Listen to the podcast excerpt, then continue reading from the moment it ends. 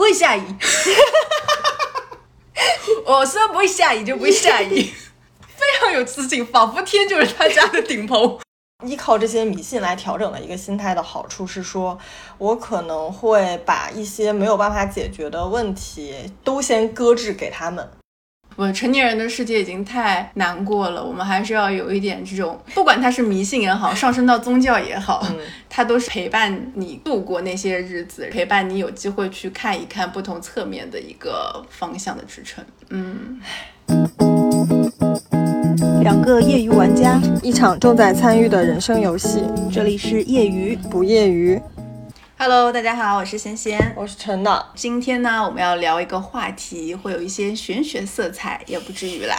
这个主要是由陈导最近在这怎么讲实践的一项功力说起。陈导，你先自己来自我介绍一下，你在干什么？没有，我这件事已经做完了啊，就是我上短暂的经历。对对对对，就是上星期我在吃素，就是。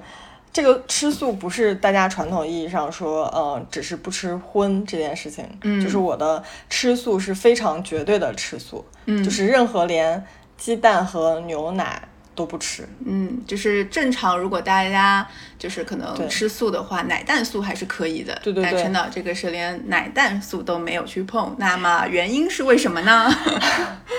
哦，这个原因我觉得回溯起来会比较长，就是因为四月份到。呃，四月底的时候就已经，嗯，生活已经开始发生了一些细微的变化。OK，但是自己可能还没有意识到后面的震动会更大。嗯，然后所以在五六月份的时候，就是发生了很多，呃，对于我而言，近段时间冲击性比较大的事情吧。然后包括自己的情感问题啊，以及在财产上也会有了一些损失。嗯，然后就让我觉得，人生为什么这么不顺利呢？以及。在身边某些朋友的劝导之下，说你要不要尝试改运？然后我就说改运的方式有什么呢？然后他就告诉我说，有一个同事，嗯，就是开始吃斋念佛，就每天四点钟起来诵经，嗯，然后坚持吃素之后，人生就会变得很顺利。但我觉得他这个顺利可能是。呃，大家传统意义上的那种可能没有小的那种，或者是没有经历过大的那种波折吧。嗯嗯，我觉得应该是没有经历过大的波折，可能小比较安稳。对对对对，就是工作上面可能也比较顺利，然后生活中也比较平顺，身体健康上面也比较好吧。嗯，就没有说遇到那种大的波折，所以他觉得呃，能够用这种比较延迟满足的方式来去生活，嗯，应该是对自己。有一个比较好的一个运势的改善，对，这这个我先提一个问题啊，就不，嗯，可能不针对其他就是吃素的朋友们，就针对这位同学他的这个吃素的经验。或者是从出发点上来说，看听起来有一些功利主义，对。但是呢，可能你刚刚讲了，就结果也是比较不错的嘛。对对。那这个结果的不错，你觉得是通过他真的是因为吃素，然后吃斋念佛换来的，还是说他其实可能做了这件事以后，他自己的欲望降低了，他本身对于生活中可能经历到的波澜，比如说我们其他人会容易喜怒啊，或者是不开心啊，去抱怨什么的，他觉得嗯这件事情好像不那么重要。要了，所以从外人的感觉，或他从他自己的转述来说，好像顺利了一些。因为我不认识他嘛，我也是听别人讲的，但我猜测应该是说这件事情能够让他觉得我在身体上面能够承受的痛苦的极限变大了，阈值拉高了。对对对，就是就是这些可能我生命中碰到了这些波折，我就能够比较顺利的去化解。嗯，所以我可能。外人看上去他就没有什么大的波折。OK，嗯，那回到你自己，对，然后我就想说一下我自己吃素，然后他，哦，对我这位朋友就建议说，你要不然吃一天素好了。嗯，但是我觉得吃一天素好像你在无意中之间就很容易实现嘛。嗯嗯嗯。然后我就说，那我还是吃一个星期素吧。嗯，就许下了一个愿，说我这一星期都吃素。那既然我是一个短暂性吃素，所以我就。严格的实行纯素，对对对对，就是包括呃，比如说我们平常喝咖啡点那种意式奶咖，我都不点，就是我只喝自己做的手冲，嗯。嗯，然后要不然就是呃可能会吃蛋糕啊、冰淇淋这一类的，里面有淡奶油或者是呃怎么讲，就是黄油一类的东西，嗯，然后我也不吃。但你这个严苛是完全基于说我要熬过这一周，对不对？你并没有说啊，因为奶蛋可能它跟生命相关，所以你不去吃。也不是吧，就是当时还是想说跟，就是相当于给自己积一点德吧。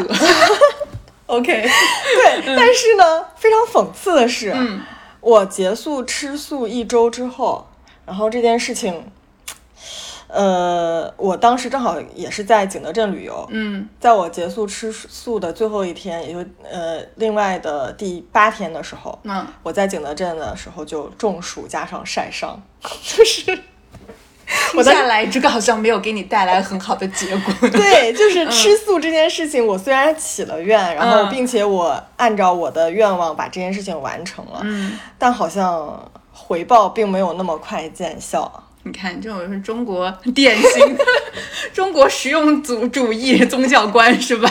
这叫什么？不，我无事不登三宝殿。嗯对，就临时抱佛脚，也没有你这么领头的。对，所以我我，但是我没有很丧了，然嗯后所以我就会觉得，哎，这件事情也是我们今天想聊一聊的嘛。对，就是关于年轻人的这种日常迷信。对对对，然后还要讲了一点是说，正好五六月份赶上了水逆期。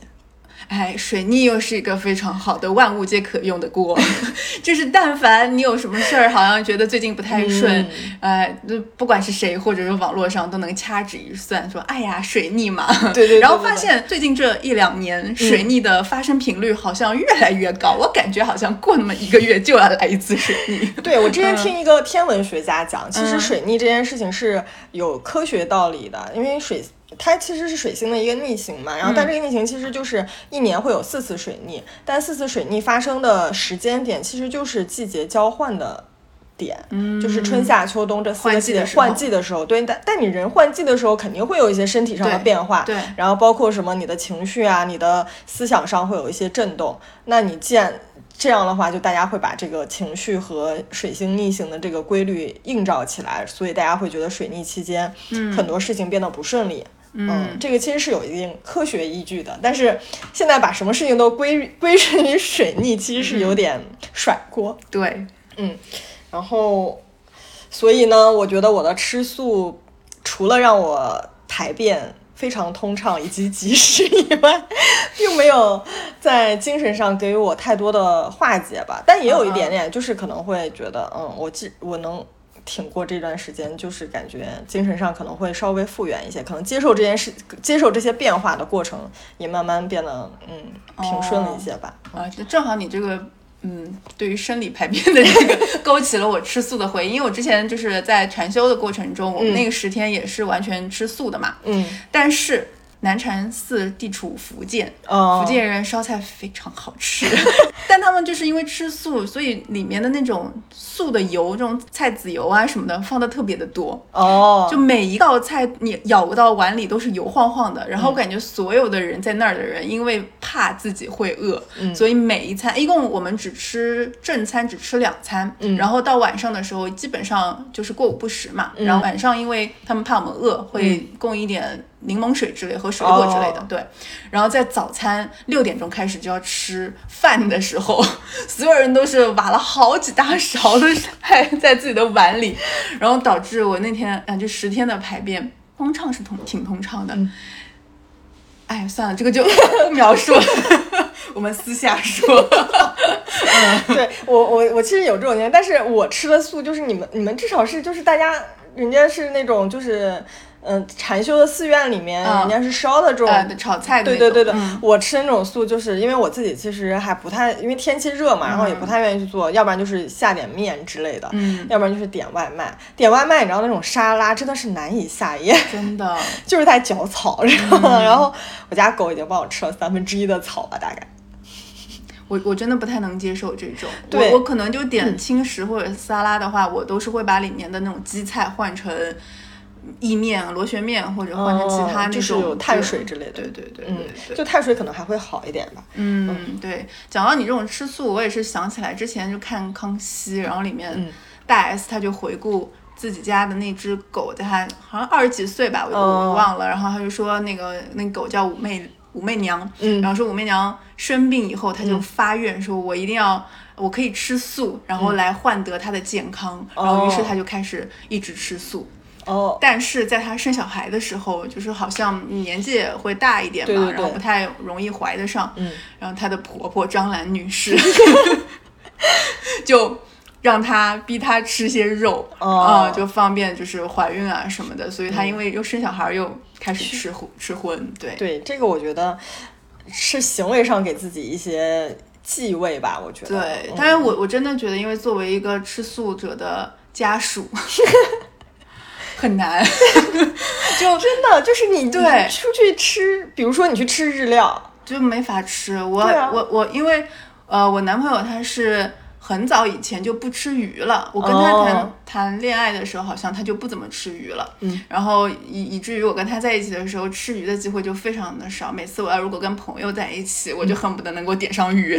然后之后呢，他就呃大概四五年前就开始完全吃素。哦，嗯，奶蛋还是吃的，但是就其他的肉类就一点都不碰了。嗯，对，这个就导致我们出去点菜都会非常的困难。然后每次点一道肉菜，就是我得最后恨不得把自己给胀死，然后把那个给吃完，或者就打打包回家这样子。哦，就慢嗯慢吃。对，所以你来继续回到你的吃素体验。我的吃素体验就是这样，就是而但是有段时间就是因为吃荤少了，可能也会觉得胃口降低了吧。嗯嗯，就一天可能也只吃一顿或者是两顿。嗯，那那你就已经结束了你这个吃素的一周嘛？那你再回来吃肉，你你是怎么感觉呢？呃，刚开始第一天、第二天的时候，第一是没有什么胃口，就可能吃一顿，就是比如说有一顿荤的，嗯就会觉得非常的撑。然后第二是看到那些，呃，相对之前还比较爱吃的那种比较大荤的肉，比如说像，嗯、炸的炸鸡翅啊，或者是烤的这种人吃了之后会觉得很腻。哦，对，但是两就从生理上确实会对会有一至些少当下会有一点反应对，会有一些嗯变化，就可能一两餐会有一些吧，但是慢慢慢慢就你吃个硬撑着自己吃个一两顿，可能又回来了。哦 OK，对对对，然后我嗯之前还有朋友问我说，会不会，呃，未来会再做这样的行为？会？吗？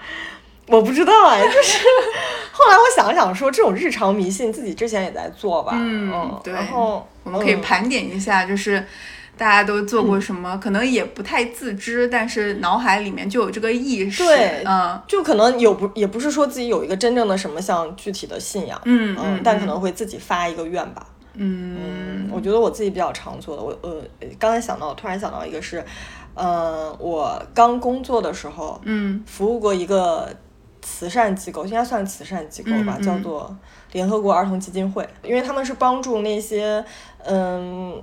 怎么讲？就全球的贫困儿童和妇女，嗯。然后给予他们，嗯、捐献的东西其实是具体，就他们会有一个淘宝店，然后他们在那个店里面会有一些物品，具体的物品，比如说像那种清洁水的那种药片，嗯或者是给女童的那种可反复使用的卫生巾，嗯。然后还有一些蚊帐啊，然后包括那种救灾帐篷啊，还有一些呃学习用品，就是你去买这个东西，嗯。他们会直接把这些物品寄到这些儿童的手里面然后你可以追踪这个物品的整整个的一个流程，然后他们会给你发一张。呃，感谢卡吧，算是，嗯然后定期会给你有一些他们的汇报给到你。嗯然后这个机构，我觉得相对于那些商业化的慈善机构而言，我觉得他们第一是还比较真实，嗯然后而且你捐的东西其实也不贵，可能也就几十块钱。嗯。然后这个东西你能够真正帮助到一个人的时候，我觉得这件事情也算是一种积善行德。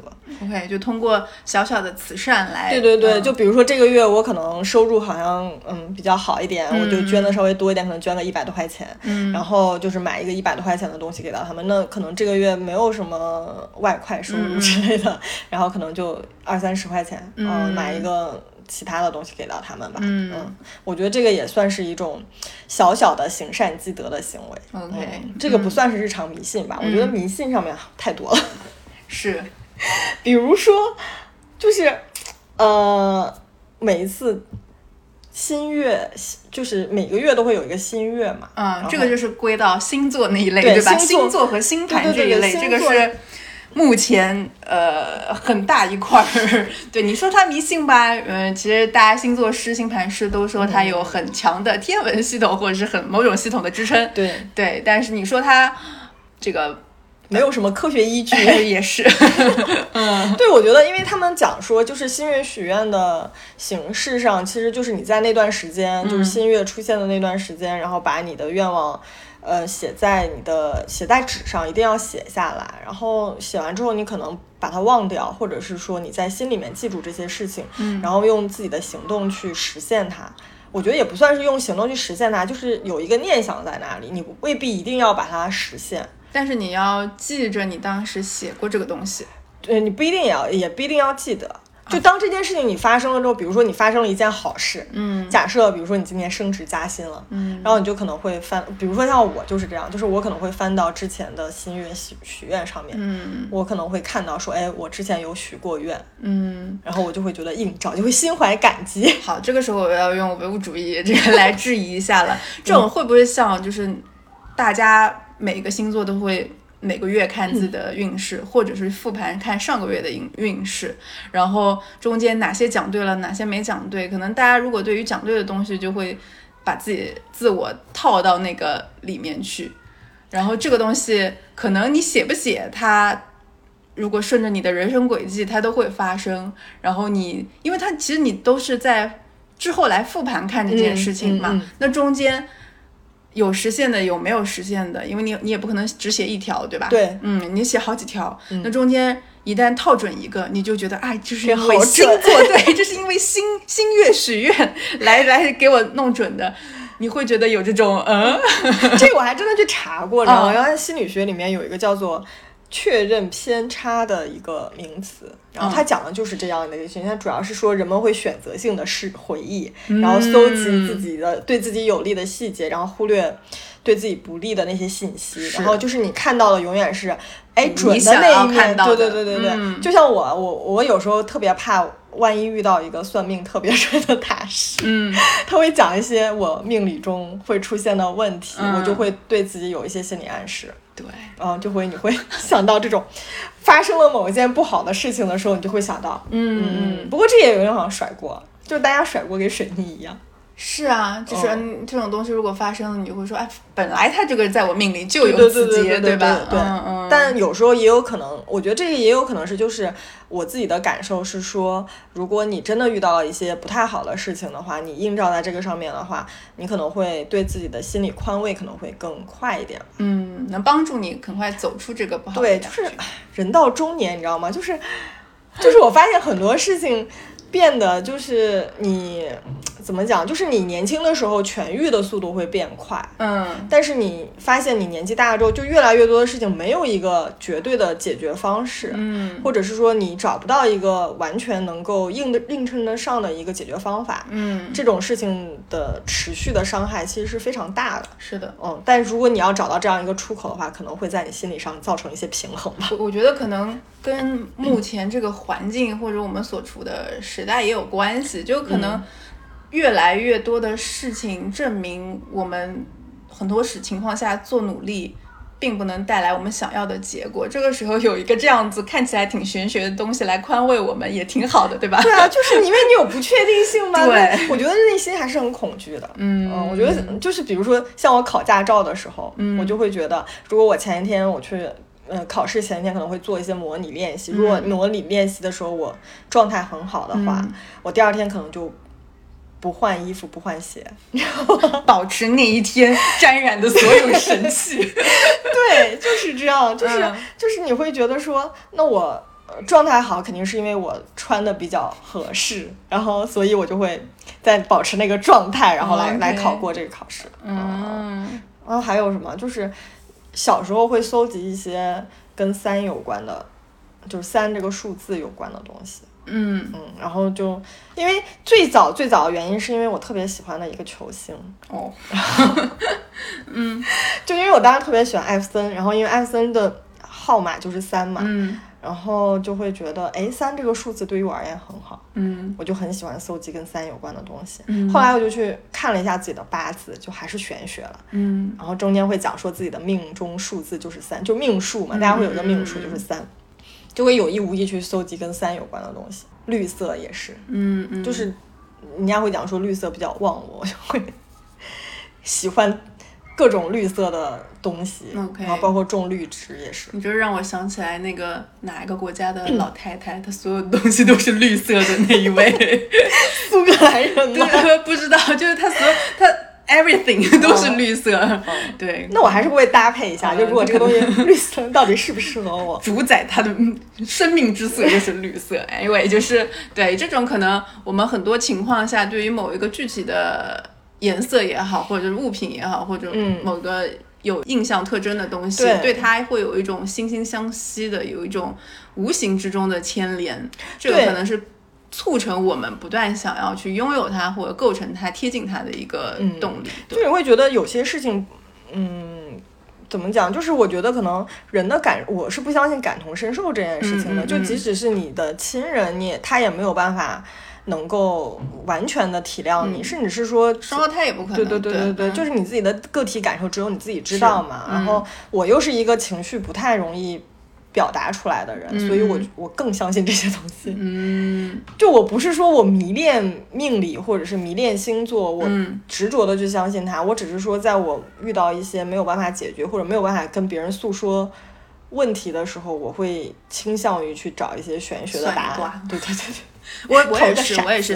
虽然我好像提出了很多这种唯物主义的这种质疑，但是呢，就是我还是算过两次，嗯。对，然后都是在我好像遇到了某个坎儿，嗯。或者我觉得哎最近不太顺，我觉得人生有点迷茫的时候嗯。去算，对，然后我也是结合。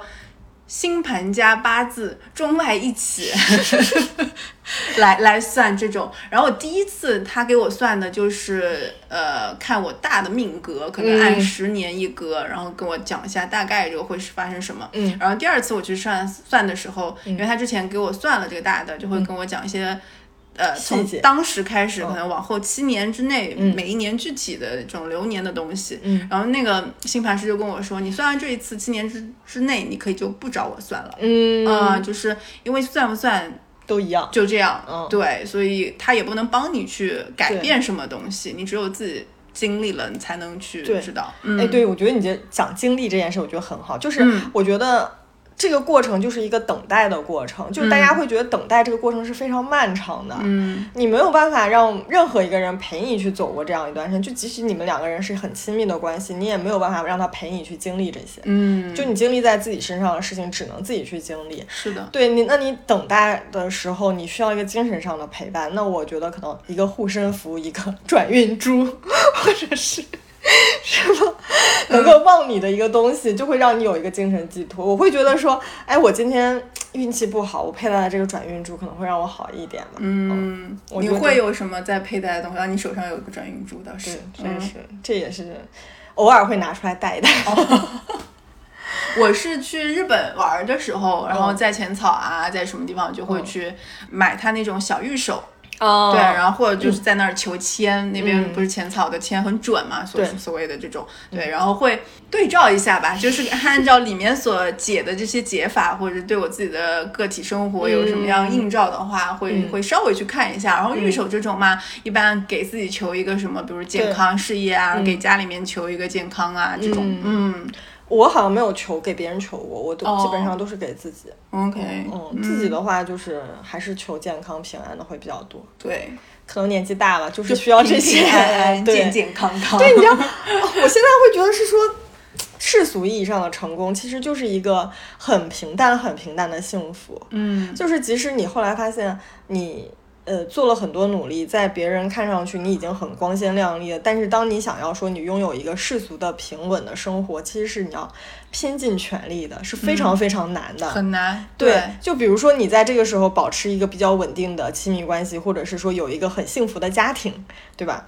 然后有一份比较稳定的工作，嗯然后呃，可能买车买房，在一个不管是大城市还是小城市，有一个安稳的。扎根。对，然后你就会觉得挺幸福。但是我们发现身边的朋友好像很少有能够做到这一些的。是，所以我每次看到那些你看起来好像普普通通，然后带着娃儿、带着老公一起或怎么样去，真的，在一个小社区商场里面嗯兜一兜、转一转，我觉得那些都是人生赢家，我都对他们非常 respect。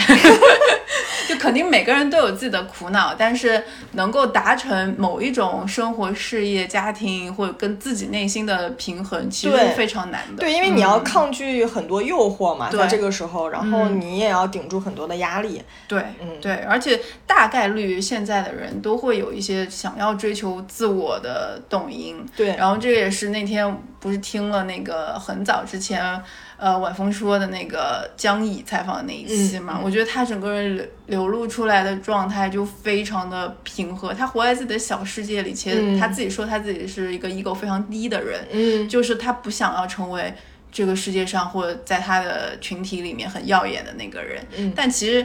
某种程度上，他一直活在他自己的小世界里，他没有哦微博，没有任何你可以在网上搜索到他的途径。作为一个可能某种程度上，虽然他是个译者，嗯，但他也是要通过文字去表达的人嘛。你居然搜不到他任何的 social 的账号，然后他整个人的表述上也是，嗯、很内向，很抗拒社交，但是他每一句讲出来的话又很有意思。嗯，哦我觉得这种人其实很难得啦。对，就是，唉，所有人都在拼命的寻找自我，但是。如果你不跟这个社会或者你不跟你周遭的环境去做融合的话，你是体现不出来你的自我的。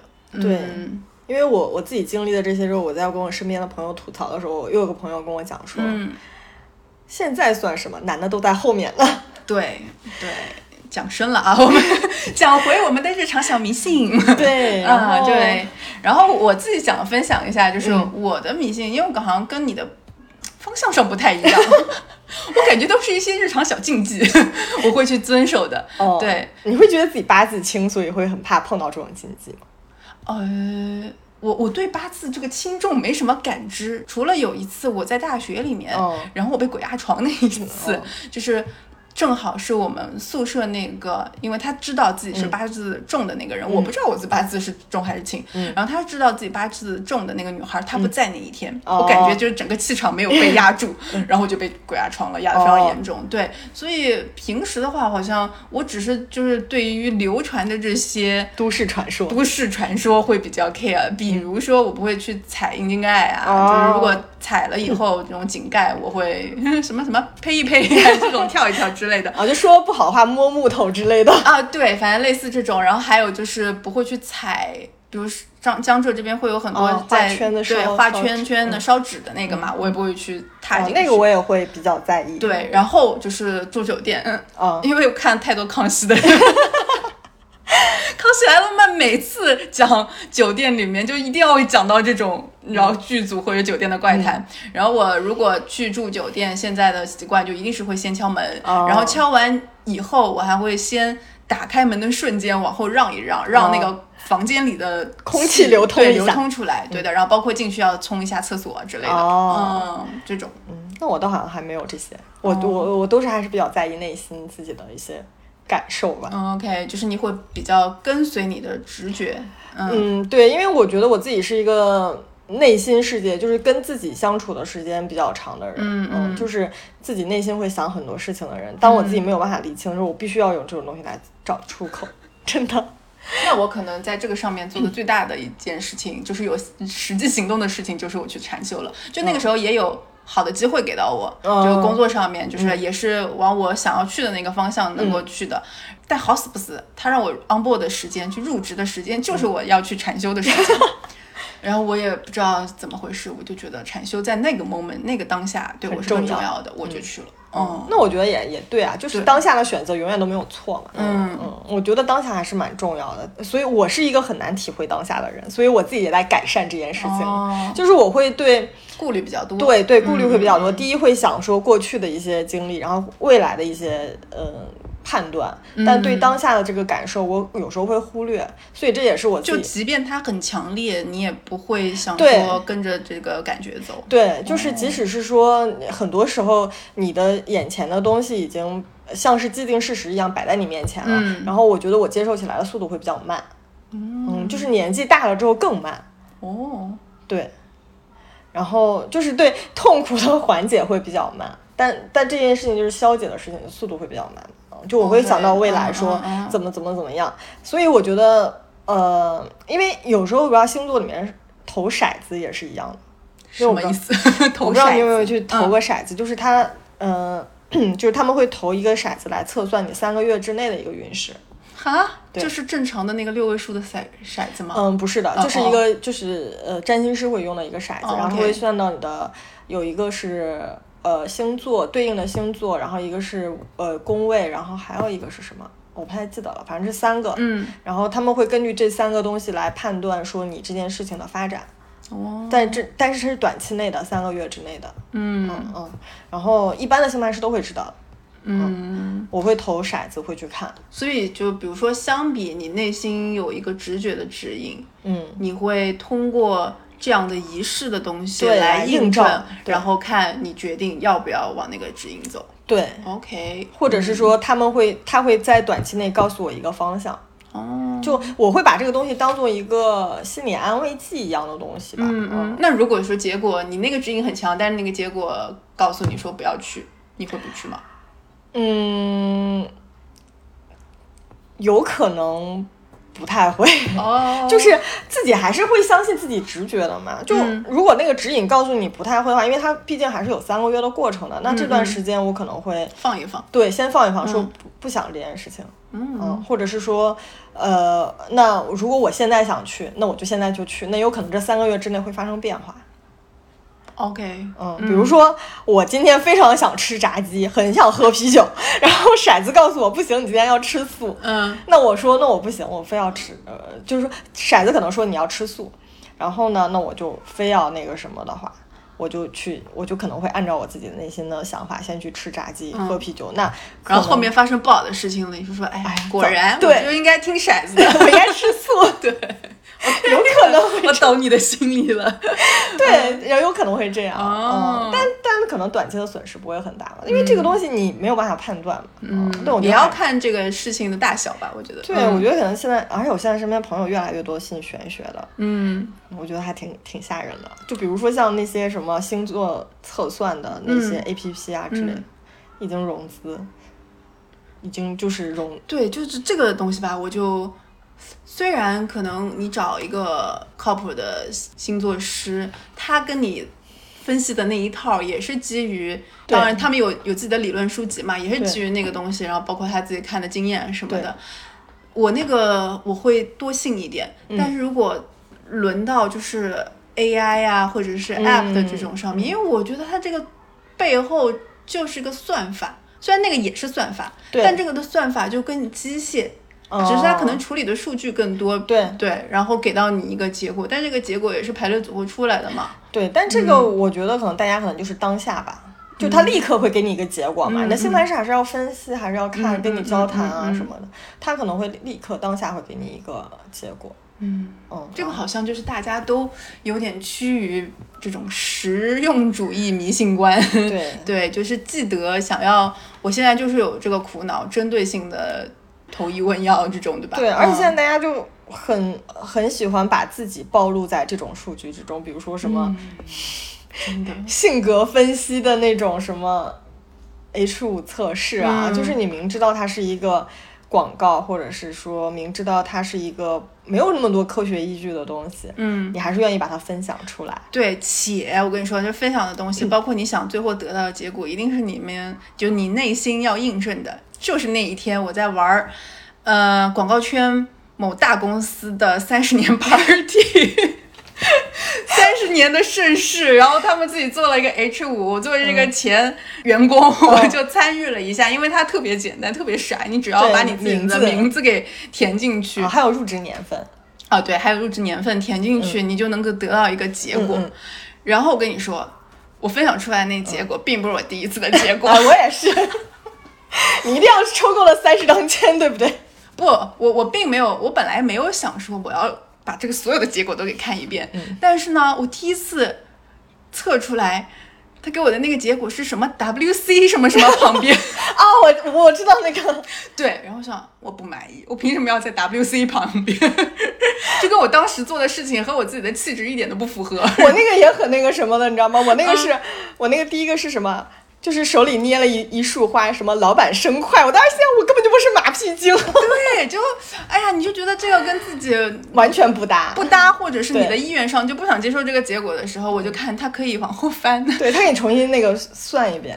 它就不是重新算，它就这个页面切换，它就可以到下一个结果了。我记得是这 why 的我对我我我就会刷新一下对我就会把所有的这个结果都看完了，拢共也就十几种结果，所以我想说，我当时发我觉得我就说这个 art 应该很生气，明明这个东西每一张结果可能每个人拿到手上都不是特别服气，对啊。对，但还要出那么多版本，但你又能知道通过这个东西得出来的答案或者得出来的结果，跟你。放进去的那个数字和你的名字没有任何的关系，对吧？它就是一个是预设好的的东西。嗯，对，就是但为什么大家还是如此热衷这个？就像包括，呃，每次网易云啊或者什么那种刷屏的，嗯嗯，哎，我也挺不明白，我觉得这种东西好像挺暴露自己的吧。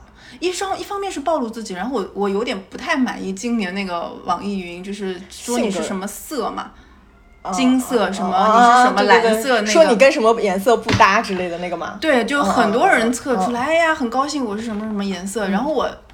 我看到他那个不搭，嗯。我就很不，我有点我有点不适，哦。因为如果你的朋友里面有这样的人，有这样的颜色的，大家都会自我代入，然后就会某种情情况下就会破坏你们本来的关系，但你们的关系一点都不根据这个颜色的好坏来来判断但是问。题，比如说你像嗯看一些星座的那种、那种、那种，嗯，解释吧，算是，就是他比如说什么。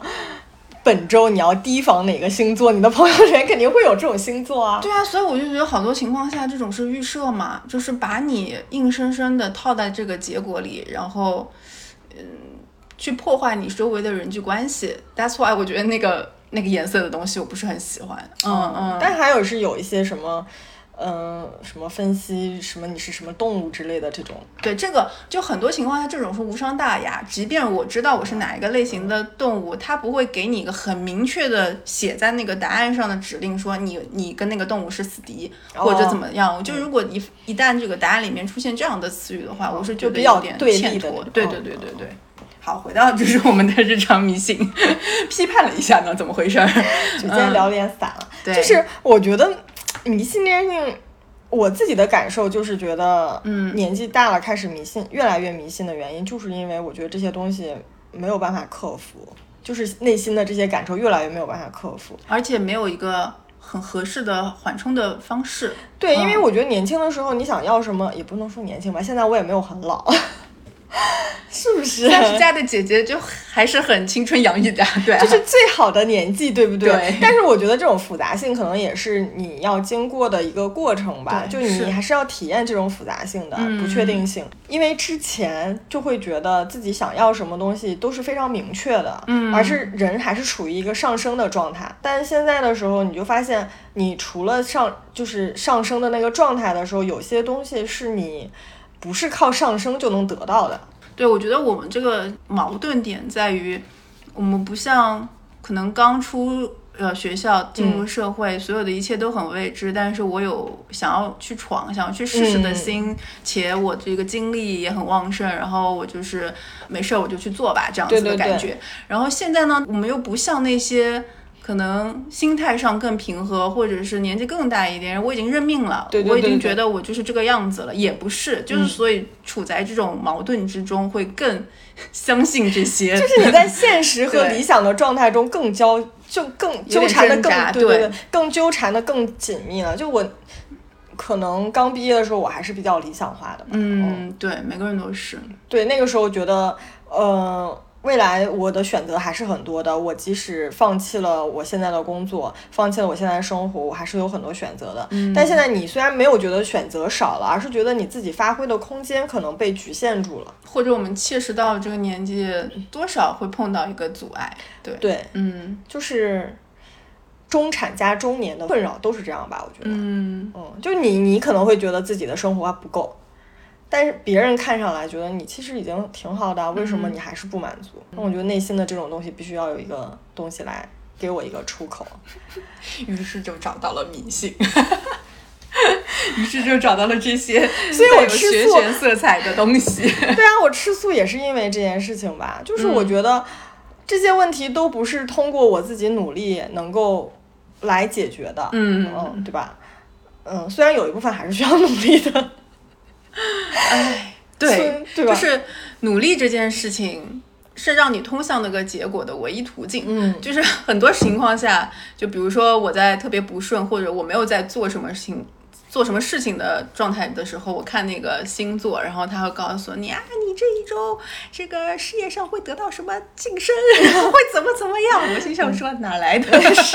对呀、对，就你你当时会觉得说，比如说，嗯，从前你会觉得说，呃，我只要努力，这一年我好好表现，实现我的 KPI，我就可以晋升，对吧？嗯嗯或者是说我只要呃呃好好学习，我就能考考过考试，对，对吧？但现在你就不一样啊！现在你说什么？我希望我的播客能够红，我该怎么努我力？现在求爹爹告奶奶都没有红。对呀、或者是说，那我的副业能不能赚钱？嗯那我也是不确定的。就好多东西的这个复杂性，或者里面能够涉及到的因素太多了。嗯，对，就是你，你哪怕我我对刚才还说到迷信，我还有一个小迷信，就是如果我遇到了一件相对比较顺利的事情，我不太愿意跟别人讲。哦，对，就是如果这件事情发展的很顺他讲出来就不顺利了。对对对 对，就是人不能太得意嘛。哦 OK，就我我我是觉得，如果遇到一个相对比较平顺或者比较开心的事情，我可能就，呃，可能轻描淡写的跟大家提一嘴，但不会是那种很、很很大张旗鼓的跟大家分享说啊我怎么怎么怎么样。嗯，对，我觉得这个可能是也是收敛的一个状态吧。而且你在经历了一些挫败和失败之后，你就越会有这种感觉，你就会觉得，还是不要张扬，对，就是不要太得意。对，说到这个，我们想起了，就是前段时间那个，呃，两年前还是一年多前，支付宝啊，对对对，那个锦鲤姓小呆，对他又回归了公众的视野。但这次的回归呢，是因为他负债，对吧？巨收对对对的负债，嗯然后整个人的精神状态也过得非常的不好。对，就是背负了锦鲤的这个名一是背负了这个锦鲤的名称，二个是可能很多奖品对到给他以后，比如说是一个什么国内游，但是他只给你的机机票或酒店，时间限制。对你中间的好多东西都是你得自己自付对。那你为了去能够配得上他给你的那么好的头等舱之类的东西，你要住好的酒店，你要吃好的，对，对你很多东西都是得自己花出的。然后他因为中了那个奖以后，好像立即辞职了对吧？对对对对，对，然后也也是这个就觉得好像后半生无忧了，嗯，然后导致他就是自己说是欠款欠了好几十万这样子，嗯，那有很多情况下这种就是。焉知祸福，你都不知道他这个呃排除可能，因为很多的网友在讨论这个人是做的人设啊之类的，对。但排除这个原因，其实这种天降横财，或者是我们一直普通人在祈求的锦鲤好运，到了真的落到你的头上，砸到你的头上，嗯，你也不一定接得住。对，是好是坏也不一定。嗯，对，所以我觉得还是唉日行一善，积点德吧。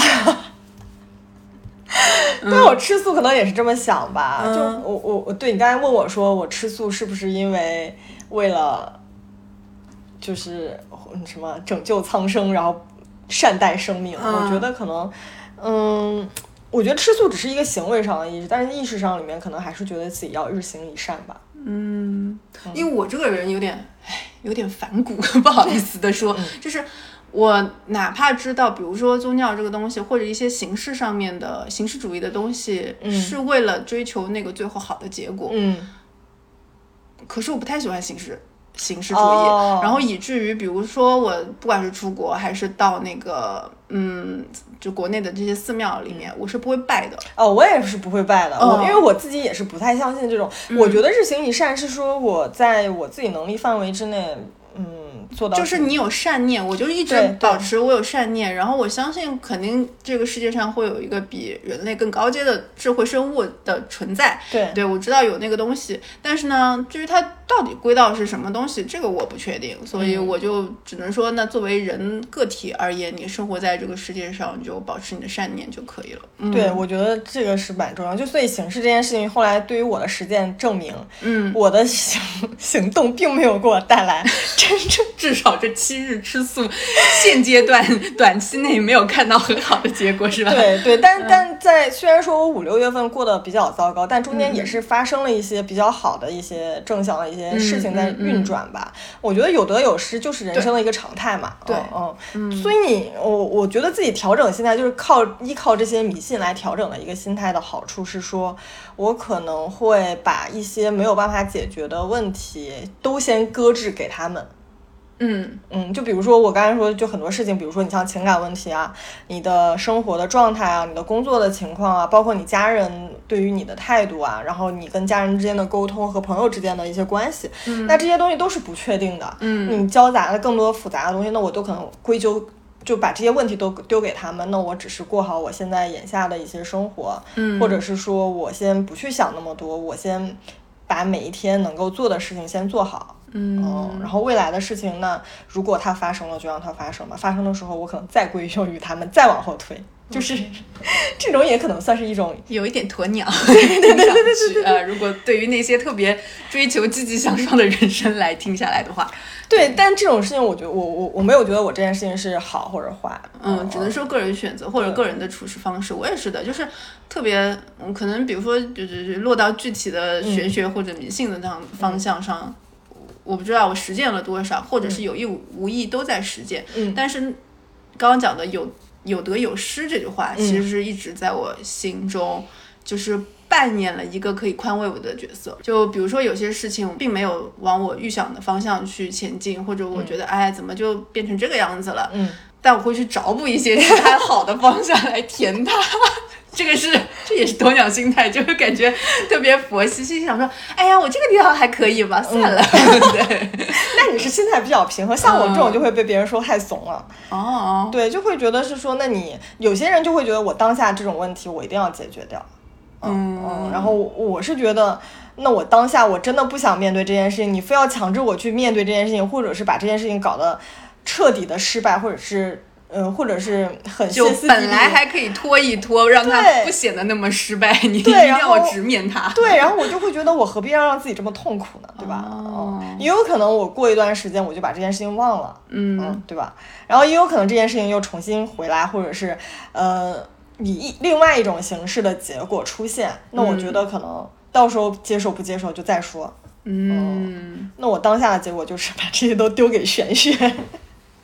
比如说运气不好或者心情不好的时候，去嗯写一写，呃心愿许愿啊，或者是什么带带转运珠啊，然后浇灌一下自己的植物啊，就是这种，嗯，或者是可能会买一些绿色的东西 来望一望自己。OK，我觉得这些都是某种怎么讲，也算是一种延迟满足吧。只不过这种满足可能是呃没有让当下。这个问题彻底解决，嗯，我觉得现在很多问题都没有办法立刻解决吧。就像我前段时间看那个陪你倒数的时候也是一样，嗯，就看那个剧的时候，其实感触还蛮深的，因为自己跟他的主角的年纪刚好是印证在印证在一起嘛，就是在一个嗯三十岁的转折点，然后自己的事业、自己的爱情、自己的朋友都在一个比较挣扎或者是比较混乱的一个状态。你很多问题，你问他，他都不想去解决，他就说，我三十岁生日那天就会有答案，或者是他其实没有说这句话，但是他那个 tick tick boom 的那个那个那个点，就是他生日倒数的那个点嘛。OK，他就会认为是说我到了那个点的时候，这些问题自然会有答案。但其实他到了那个点的时候，也没有答案。对，也没有答案。女朋友还是搬走了，然后他朋友还是选择了一个。呃，跟他不一样的道路，甚至是说自己的身体有病，然后也向他，顶多是向他坦白了，说自己已经病入膏肓，可能时日无多。然后他自己的工作也还是，虽然得到了自己很欣赏的剧作家的认可，但是未来怎么去做，他还是没有一个很明确的目标，或者是很明确的答案。嗯嗯，所以我觉得。嗯，这些事情怎么讲？没有一个具体的答案，也没有一个具体的方法来帮你去解决它。是，就这个也让我想到，也是翻转电台最近的一期吧。嗯，就是他那个标题就叫“不要想要去看”。嗯，就他其实讲到了，因为我没有完全听完，但是我一开始听了他说，比如说每一个。你讲向日葵会也好，你看到的向日葵，你把它定性成哦，这就是向日葵的花，嗯。但你只是看到的那一朵花，嗯。那一朵具体的向日葵，你不可能看到每一个物种的所有的东西。嗯，对，然后他就是说，那中国人有句话很常用的，比如说你做了一件什么事情，但是这个结果还没有展现出来，嗯。或者呃展现出来结果跟你想要的方向并不是完全一致的时候，嗯。不会想说那我再想想，或者我再怎么怎么样。嗯，很常见的话，我再看看，那我对。再看一看。对。对，其实看的过程中就是一个等待，对。然后看也是看到可能会有新的面向的出现，对。新的机会、新的因素的加入，你会看到一个更完整的一个事情。嗯。对，所以我觉得就是啊，看这个事儿还挺有意思的。对，我觉得这些嗯。东西就是我们选择去情感寄托的这些迷信也好，或者是占星也好，或者是一些具体的物件也好，嗯。他们就是陪伴你去看这件事情然后或者等待这件过程嘛。对对。对，这种东西现在已经发展成那种消费了，好吗？就是你比如说，你看去日本买那些达摩的背面都会有那种小签，就是我去日本买这些玉手，还是真的是到寺里去请，对吧？至嗯少我买的是他寺里面官方的。我就是在那种什么生活方式的那种 对，然后潮牌店买。我看最近 Loft 上海这家嗯就是日本来的这个生活方式的这个所有的集合店，里面做的最多的跟艺术家联名的这些小玩意儿里面，预售就是很大的一个部分。嗯，对啊就做的非常可爱，然后也是写着什么健康福啊，然后这种逢考必过、啊，对对对，这种类似的，互联网公司不是每天会抽一抽这种？对对联什么的都是这种。对啊，就是我觉得是一样的，就是大家都还是会祈愿说未来可能会有一个好的结果吧。当下我们发生了什么，那我们也只能接受。然后那看一看的过程，就是靠这些东西来陪伴我们一起过度过这个过程。嗯，所以我觉得神明无处不在吧，举头三尺有神明嘛。特别日式的一个想法，确实也是，就是确实是这种。你说它是迷信吧，但它确实能够给人很强的支撑感。包括嗯我看到，就是日本上就是街道边随处可见的那种小神龛，嗯，大家走过去就都是去会投一下对。就去拜一拜，投嗯一个钱，投一点钱或者怎么样，放一个水果，可能主妇拎着水果就去摆一个。对，就他可能很不经意，他可能也不能给这些路过去拜的人任何的好处，嗯但是他就默默的守在那里，就很感人，就跟《夏目友人帐》里面那个最后没有人再去看望他的那个神灵小神仙啊慢慢消失一样，这嗯种就是寄托在人心中的某一个信仰。其实你也某种程度上，你去幻想它可以帮来帮你带来什么实际的好处，也不太会，但是你可能就要有那个支撑。对，嗯。嗯，我成年人的世界已经太难过了，我们还是要有一点这种，不管它是迷信也好，上升到宗教也好，嗯它都是你能够陪伴你度过那些日子，然后陪伴你有机会去看一看不同侧面的一个方向的支撑。嗯，上去好沉重。不丧不丧，我们其实这一期是很有意思的呀，怎么被我们聊成这种结果？对，本来是想聊一些都市八卦，也没有什么都市八卦了，只不过我觉得因为身边的朋友越来越多的去相信这些东西吧，我觉得。是，嗯嗯而且女性好像比男性更多吧？我我身边好像还真的蛮蛮少有男性会去。啊不，是这里要举举一个就是我男朋友的例子，他居然信这种啊！他其实本来就是也不知道水逆，哦。然后呢，我就跟他，因为他最近要买车，嗯。就算是个大的电子物件嘛，水逆影响的大的部分不就是电子产品这种？啊，交通出行，对，然后我就跟他说，哎，到什么什么时间是水逆结束？一嗯。般水逆结束当天，你还得再往后延两天的，对有阴保全一下，对，保全一下。然后他一开始说，哎呀，他就很急，他是特别想要赶快拥有他的车车，然后一开始说没关系吧，我就晚一点提车，应该还好吧。然后后来六幺八期间、到货的那些电子产品，没有他一个顺心的，就真的是出问题，真的我得就是帮他退回商家换货的这种。然后那天说算了吧，我们晚一个礼拜去签吧。但他这个是有真实事件的。对，关键然后他特别好笑，他跑到那个 4S 店里面，然后那个销售就问他，哎，那个你什么时候签？最近签还有活动什么什么之类的。然后他说，嗯。那我先交个定金吧，我先不跟你签。然后我说，呃，你听过水逆吗？他主动跟人家销售小哥讲起了水逆，然后销售小哥说水什么？销售臭小哥，那我这个月的业绩是达不成的。对，然后就非常的迷茫，然后说，哎呀，就是如果在这个时间买这个电子产品不太好，他来跟人家叭叭解释一顿，然后销售员，你还挺信这个。对，这也要看，也要看。对，嗯我觉得好像我认识的就是年纪稍微长一点的男性，可能会信就是风水的会比较多，哦特别是做生意的，真的嗯就我家里面有这种，都不是男性信这个，就是很多只要做生意的，好像都会比较相信这些。商业体，其实大家看到的上海的，包括很多其他城市，对啊，这个东西你不得不说它有它自己存在的意义，对吧？嗯，所以玄学还是有一定，哎，我觉得这种玄学，我不知道风水这种是不是有一定的心理暗示，就是有吧，而且我就是大家会说，比如说你你你请了一个风水师嗯来看，然后这个风水师说这个地方是一块风水宝地，它会让你旺，嗯嗯，到时候会不会就如果你的生意上真的很红火的话，嗯你会不会觉得这个风水师在就是帮你找到了一片好地方呢？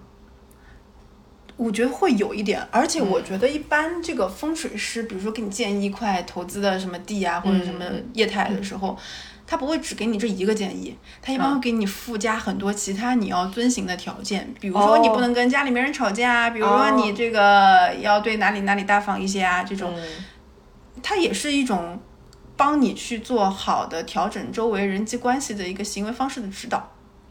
哦你把那些做了，我觉得你也不会你也不会太差，对对，然后又有它这个东西，嗯，玄学一点的，然后帮你去画一画，可能会更好。对这，种也是，嗯，大家就像就像为什么我现在就愈发觉得，呃，闽商叫嗯晋商，对吧？就闽南人他为什么做生意很厉害？哦，我觉得很大一个情况是基于他们非常重视宗族观念。哦，就是家宗祠，嗯对，就是他一旦他的做生意成功了，他一定要是帮着他七大八八大姨，虽然就有点裙带的关系，但是就是一定要是帮衬着大家都要赚钱，然后呢，他也会把他赚的钱再去回乡发展教育，去修基建，这种、哦就是他就会越来越好。嗯，就是嗯，就是我通过这些这一片土地养育我，然后我要回报给他们，对，哦嗯，所以我觉得某种程度上就是轮回啊！你 这讲的太那个什么。不不不，这这不是轮回啦，这种就是你呃说迷信一点，它是因为祖辈在旺他，哦但其实也是因为这些所有的人踏踏实实的在把这个关关系网在打理好的过程中，在越滚越大。嗯，扯远了，扯远了。没有这个，我觉得风水可能也算是我们未来嗯。等到到了那个年纪可能会相信的一个东西吧。我现在。就挺相信的，因为特别那种房子，就是哦，对，租房的时候肯定会看的，就是、我觉得也不算是具体看吧。租房我至少还会要讲究南北对南北通透这种。嗯，而且我我我进一个房子，我会真的是感知一下它有没有问题之类的。嗯我有进到过那种报价就比较便宜的这种房子，哦我进去会就真的不舒服。嗯嗯，然后可能它里面虽然就是两室一厅也挺大的这种，但是我进到其中某一个房间的时候，我就特别的寒。哦，嗯，我可能觉得就是老房子，是不是家里老人怎么怎么样？对对对对我真的是有这种体验。这种还蛮多，我也有经历过。对，然后所以就是我之前不是听哪个博客也是说，就是很多同济土木工程的，然后兼职做风水师的嘛，哦对，很多、嗯、对是这样的。是的，嗯，好吧，某种程度上也有科学支撑啦。好啦，扯得有点远 啊。大家还是日行一善，对自己好一点。对，就是说到底，我觉得对我来说啊，就是可能虽然有这么多的方式，但是有得有失这一个，然后包括就是一直保有善念，比如对你周遭的人，对你能够看得见的这些生灵生物，嗯，有有有感恩，然后不要去破坏自然，破坏你身边的这些嗯自然道法，对这些法则，我觉得其实更重要。嗯，我觉得还有一点就是，大家还是要保持自信吧。我觉得有一定程度上，我自己也是因为不自信才会真的相，才会相信这些。嗯，嗯，有时候你会觉得我不太相信自己能够做到什么什么什么，达到某种状态，你讲到这个，我要提起一个 什么？闽商代表，就是那个谁。哎，那个福耀玻璃的老板哦曹德旺，大家有看过？哎，那个美国工厂啊，中国工哎是美国工厂美国工厂吧？啊，对对，嗯，这部算是纪录片片嘛，也电纪录片电影。大家就能对里面曹德旺这个人的行事方式有非常深的印象。其中就有一幕，因为他们要在美国工厂那边开业典开奠基典礼吧，嗯。反正那一天就大家都做了很多的准备，然后嗯。他手下的人也非常慌张。然后因为是一个户外进行的，嗯，所以呢，就有美方那边的代表说就会下雨会就可能会下雨，我们要做出这些保障，然后至少要把那些棚给搭起来，备着。嗯，曹德旺就来了一句，这个也是我每每现在看到这句话，我觉得他就说不会下雨，我说不会下雨就不会下雨，非常有自信，仿佛天就是他家的顶棚，他来完全操作一样。但是好死不死，那天就真的没有下雨，对，就晴空万里。对，我那天看到那个这是什么？对，我觉得大家一定要自信，真的真的。我自己其实，在这件事情上吃了很多亏，所以我觉得大家还是一定要自信。对，就是哪哪怕他，比如说当天真的下雨了，他也有当时能够解决的方案嘛，对就不会真的你说人在的事儿能有多大的事儿呢？对，对，但是我觉得他这种自信的态度就非常值得人学习。嗯一定要保持迷之自信。对，多向 某个群体学习。好，今天就这样吧。拜拜，欢乐的闲聊，拜拜。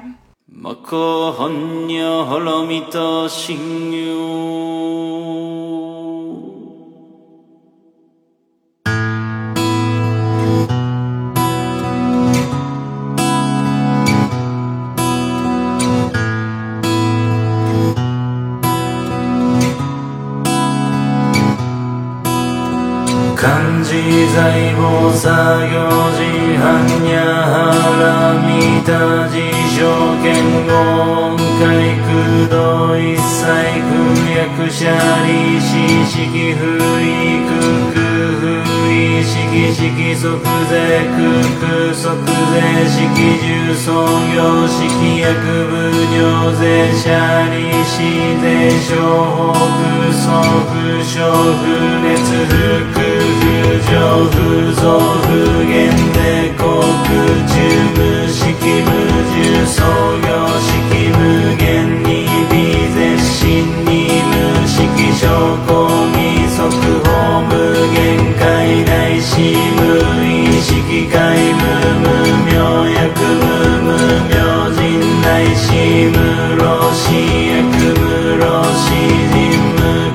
空襲滅動無知薬無得意